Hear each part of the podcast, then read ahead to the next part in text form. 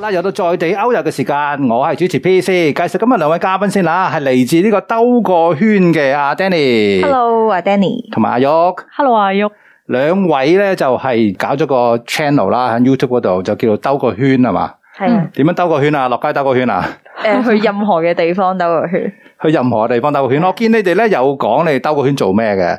你哋上面個 channel 話咧兜個圈咧就有啲即係日常嘅生活啦，去旅行啦。誒而家呢樣嘢冇咗啦嚇。咁去去露營啦，同埋去 outdoor 嘅係嘛？嗯係咁誒，我見拍嘅片咧，主要都係一啲誒露營啊、行山啊，同埋最重要嗰樣嘢係煮嘢食啦。嗯，咁仲有啲陳年舊時嘅行誒旅行片嘅，嗰啲即係大家一齊去懷念係嘛？係啊，冇錯。喂，咁啊誒問下先，問邊位好咧？問下阿 Danny 啦。嗯，嗰個 channel 咧叫做誒兜個圈啊，兜個 round 啊，呢個係點解啊？即係你哋平時冇嘢做落街兜個圈噶？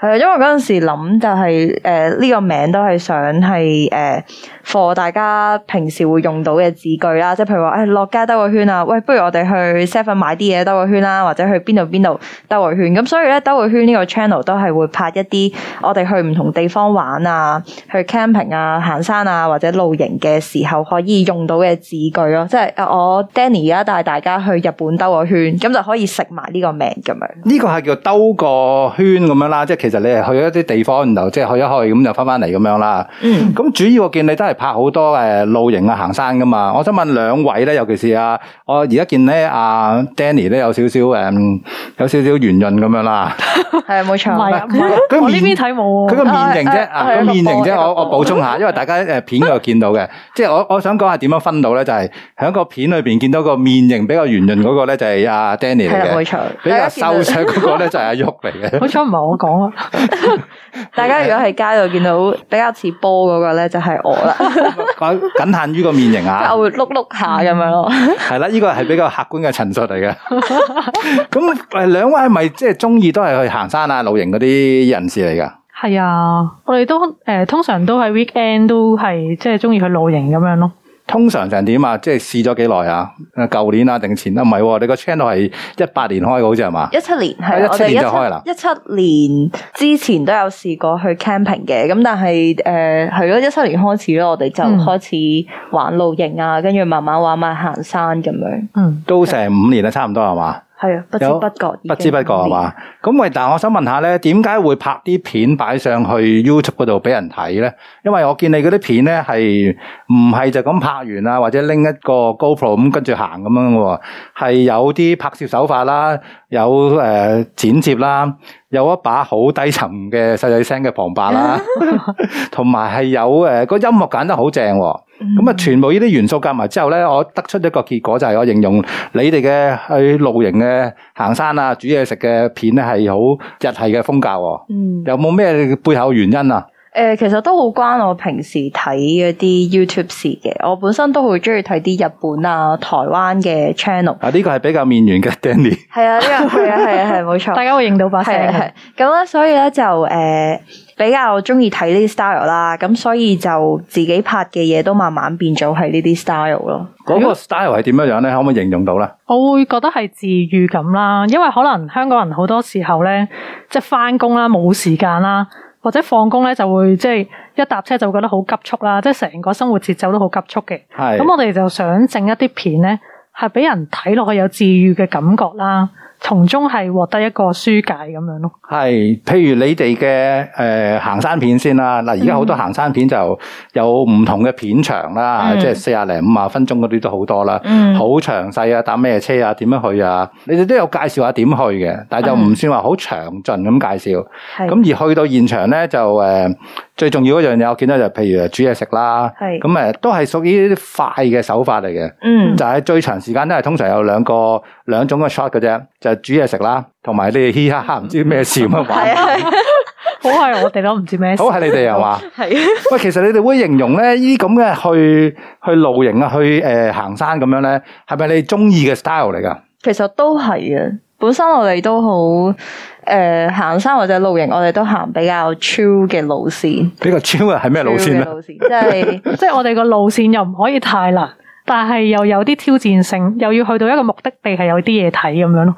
咁所以就係、即係你舒服可以完成呢個過程咁樣嘢。有冇話诶诶讲下有咩地方拍過啊？啊，頭先開咪之前傾過，你最難最難嗰條已經係虎口石河啦嘛系？啊，即係諗緊係咯，例如虎口石河，可能好多人行完就會去诶中九華啊、西九華嗰邊噶嘛。係咁但係我哋可能係行完去到嗰度係沖咗杯咖啡咁樣咯，咁所以就係、诶會 mix 一啲有少少挑戰嘅路線，但係又會想 mix 少少我哋本身中意嘅元素喺入面咯。因為咧之前睇過其他人嘅片啦，即係就覺得虎口石河咧咁靚，咁冇理由喺上面又唔沖杯咖啡飲噶嘛。咁所以咧我哋就帶晒啲 gear 去咁樣喺嗰度享受翻個環境咁樣咯，即係就冇即刻走嘅，因為一走咗就好似留喺嗰度嗰個時間唔夠即係耐。為咗行嗰條路咁係就啦，行啊同埋成日都嗯好想留耐啲咯，喺一啲好靚嘅地方嗰度。嗯系，但有冇可能喺嗰度露營噶嘛？誒今朝應該會碌咗喺落山上面山腳嗰，度啊但係起身喺山下面。唔係上少少咧，有個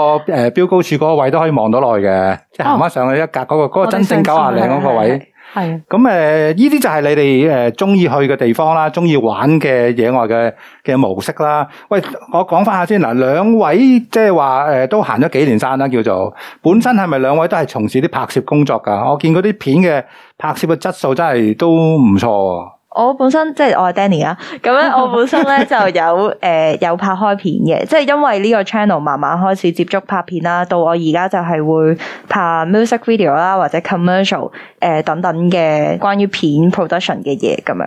哦，即係你都係揸開機嘅叫做。係啦，我揸飛機啦、導演啦、後期我都有做啦。咁啊，喐你有咩貢獻啊？咁樣。咁我自己咧就完全唔係拍嘢嘅，咁所以咧有時候我會上網睇一啲 reference 啦，即係譬如誒睇下人哋拍得點樣靚啲啦，即係都要學習嘅，所以咧 OK 我就會將呢啲 reference 咧俾 Danny，即係我哋都會有認真去研究下到底點樣拍，佢先會有嗰個味道出嚟咯。係咁同埋可能我自己本身即係從事體育行業啦，雖然就同呢個拍攝冇乜關係，咁但係有時候咧，我哋就會同啲 friend 一齊去露營啊、行山，咁變咗就係喺諗 content 嗰方面咧，我哋就會係即係我負責翻咁樣咯。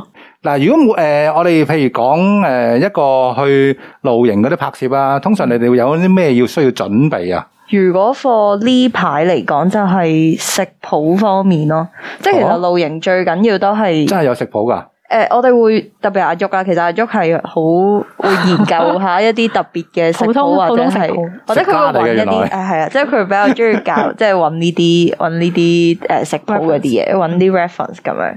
因為成日我哋去露營嘅次數都多啦，即係嚟嚟去去可能早餐我哋 breakfast，跟住夜晚打個邊爐，即係已經係好似一式一樣。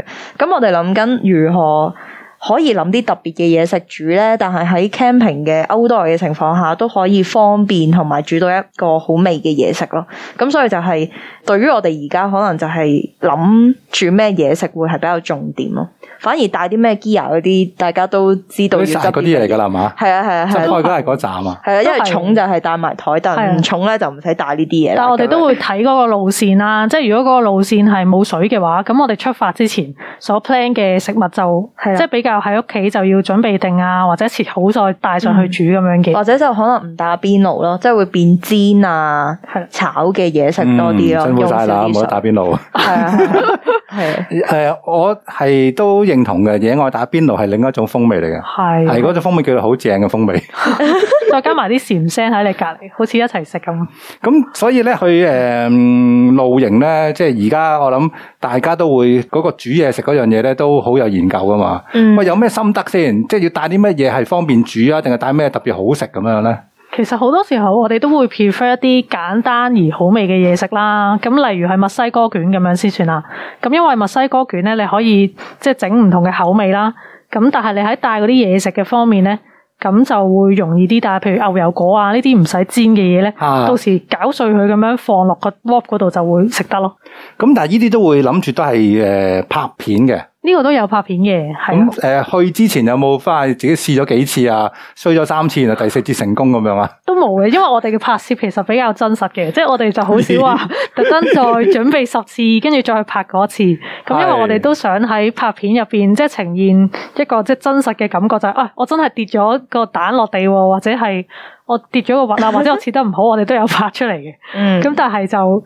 即係呢一個真實感係可能喺我哋片度可以睇得到，我哋係嗰陣露營嘅嘢同大家一樣，我哋都會遇到嘅嘢咯。嗯系，咁我又講下啦，即係點樣？我覺得你哋嘅 YouTube 嘅片咧係好有日系 feel 啦。嗯咁、我哋而家咧成日都係上網睇一啲日本嘅行山片啊，或者台灣都有啦。嗯台灣我覺得佢講嘢多咗少少，日本嗰啲咧好多時候唔講嘢嘅嘛。嗯咁唔講嘢咧，就係好似你哋啲片咁樣啦。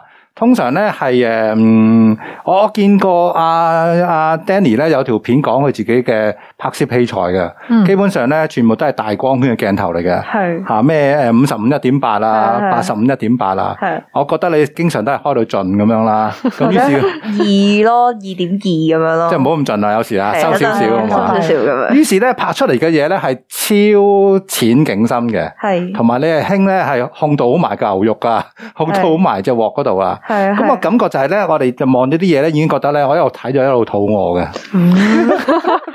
有啲煙飛咗出係嚟，啊，同埋聽到啲字煎嘢嗰啲聲咧，跟住就係啦，你哋又唔講嘢喎，就聽到咧，譬如切嘢嘅聲音啦， 即係切菜啊、切肉嘅聲音啦，誒喺個煎 pan 上面煎到吱吱辣嗰啲咁嘅聲啦。嗯咁可能聽到啲背景，可能有啲誒自然嘅聲音啦，可能有啲嗯唔知蟲叫啊，定係風聲啊，定樹葉咁嘅聲啦。嗯咁啊，去到嗰個部分咧，通常都冇背景音樂啊。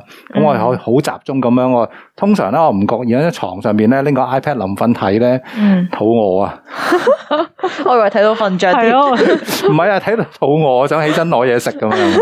喂，係咪你哋想就係俾呢個感覺人哋咧？好似有現場一樣，同你一齊去去露營食嘢咁樣咧？其實都係嘅。有陣時我哋都會特登係用翻現場嘅聲去被觀眾聽到個 feel 咯，即係可能我哋城市有好多唔同嘅聲音啦，好嘈啦，咁但係其實大自然點解會令到你放鬆？就係你突然間係好 focus 去聽翻呢啲好簡單嘅聲，即係樹葉聲啊、風聲啊、煎嘢嘅聲啊，即係呢啲就係可能係令到我哋放鬆嘅原因。係係好有治愈感覺係嘛？啊係啊，係啊喂，另外一樣嘢咧就係咧，我發覺嗰個背景嘅音樂咧揀得 好正，好有 taste 啊你！好正！我嘗試幾次咧，用即係誒手機咧，咪有一個去認音樂嘅嗯 app 嘅，嗯我揾過幾次，跟住再聽過，嗯，非常之正。喂，呢個係邊個嘅功勞啊？呢個係我 band 尾嘅功勞啊，係叫 s i r Cyril i 係啦。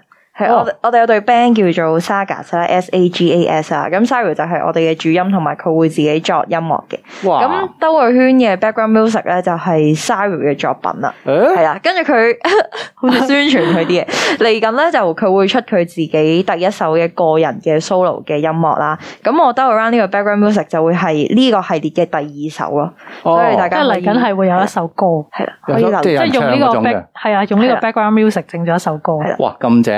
係咁即係呢個係阿阿 Danny 你嘅背景，你都係同啲音樂有關係噶嘛？少都少係 band 友嚟嘅係啦，band 啊友嚟嘅，我係彈 bass 嘅哦，彈 bass，哇，完全估你唔到喎！，係啊，因為通常彈 bass 嗰啲身形都係要大件唔係啊，啱啊，咪圓飛圓地翻我圓滾滾嘅 圓形滾滾象，嘅 bass 手，所以嗱，你自己大家去上去個 YouTube 睇下佢哋個個樣係點樣樣啦，我唔喺度形容啦。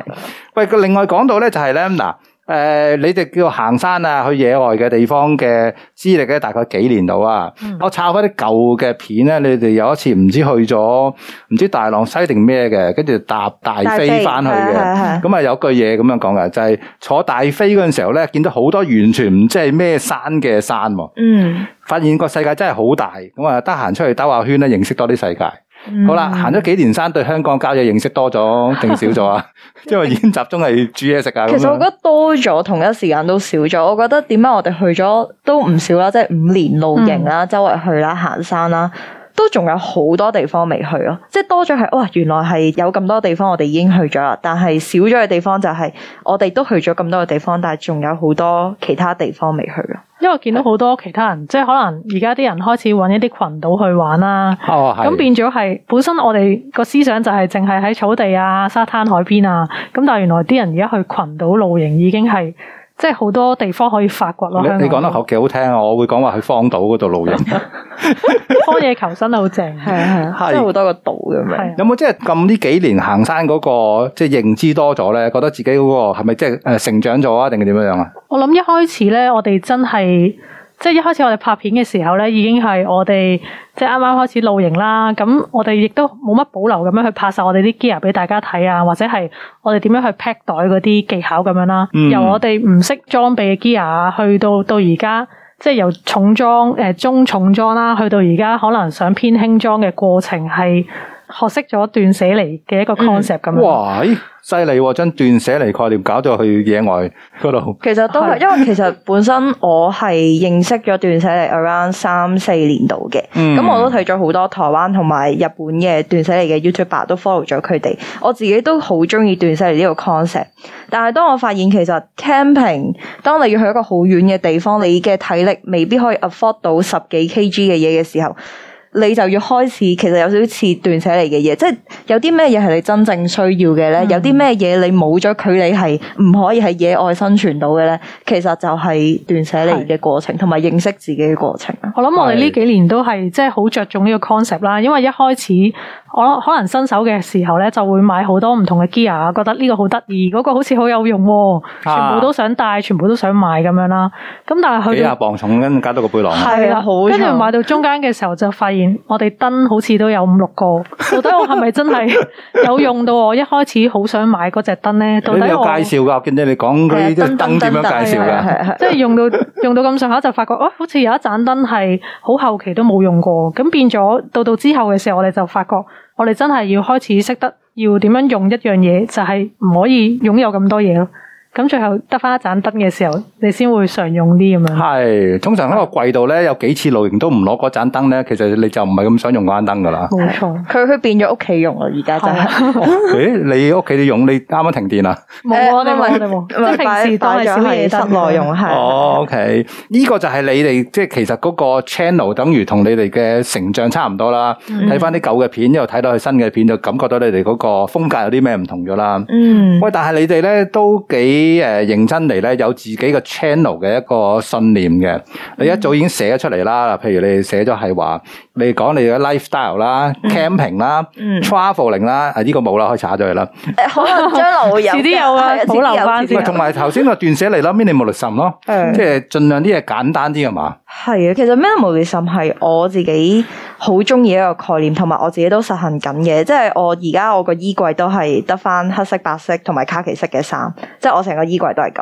咁但即係最係興嗰幾隻色咯。係啦，即係哦誒 最 common 嗰啲 色。誒，呃唔係可能有啲人中意藍色啊，或者人哋中意軍綠色啊，都唔同噶嘛。咁但係我覺得係斷捨嘅過程，我係認識咗自己。我本身都有諗住，可能我 channel 都可以加入啲關於我斷捨離嗰一 part 咯。但係我仲未開始呢一條 line 嘅。不過我一直都有諗過可以分享一啲呢方面嘅資訊咁樣，嗯，可能將來會拍咯，關於斷捨離嘅嘢。因為其實我哋日常嘅所需要嘅嘢其實唔係咁多嘅啫。係啊，其實係㗎。咁啊變咗好似係為咗好多唔同嘅嘅產品去一路嗯一路買一路啊買，買都唔係問題嘅。如果你個 afford 到咪買啦，咁買完之後嗰啲嘢你唔用咁點處理咧？嗯，咁啊一係就堆好多啦，一係掉好我多哋啦都。會，我哋同都埋啊會放翻出去嘅。即係如果唔係個 gear，一買一買咯。吓，咁有人買最好咯，冇人買有嗯陣時都唔知，就或者好似我咁咧懶去買咯，咁啊堆晒喺度咁樣， 因越為有堆陣越多時。係啊，有陣時係如果你買完嗰樣嘢開心嘅，你見到個物品本身已經開心，咁佢冇問題。但係如果佢個物品存在令到你覺得壓咗屋企嘅空間啊，或者你想揾一對你真係中意嘅鞋都好難嘅時候，咁可能佢已經係一個誒、呃未必係咁好嘅存在咯，即係係困擾嘅存在咯。係，咁啊講翻轉頭啦，嗱，誒頭先就講到你哋嘅啲信念啦，咁你哋啲 statement 啦，譬如你個 YouTube 就講啦，中意得閒兜個圈啦，好好食飯啦，保持可愛嘅人類啦，係咪？咁啊，我見兩位咧，阿 Danny 同阿旭咧上嚟都係非常之可愛嘅，因為都圓圓地啊因遠為遠地咁 樣，即係你哋嘅誒見到呢個生活咧，都係一啲幾寫意嘅生活嚟嘅，因為都可以誒、呃做到自己中意嘅嘢啦，咁又可以同人 share 翻出去啦，咁啊、出嚟個效果都唔錯啦。嗯。喂，有冇啲咩將來諗住？即係頭先嗱，可能阿 Danny 就話影一啲自己嘅日常嘅斷捨離嘅嘅嗯嘅生活啦。喂，阿阿旭，咁你咧，你有啲乜嘢嘅計劃咁啊？嗯，因為咧本身咧，即係香港可能混得太耐啦，跟住就成日都好想去外地旅行咁啊嘛。有邊個唔想㗎而但家？係咧係啦，跟住咧諗諗下咧，不如我哋遲啲開關嘅時候啦，plan 去台灣一個月。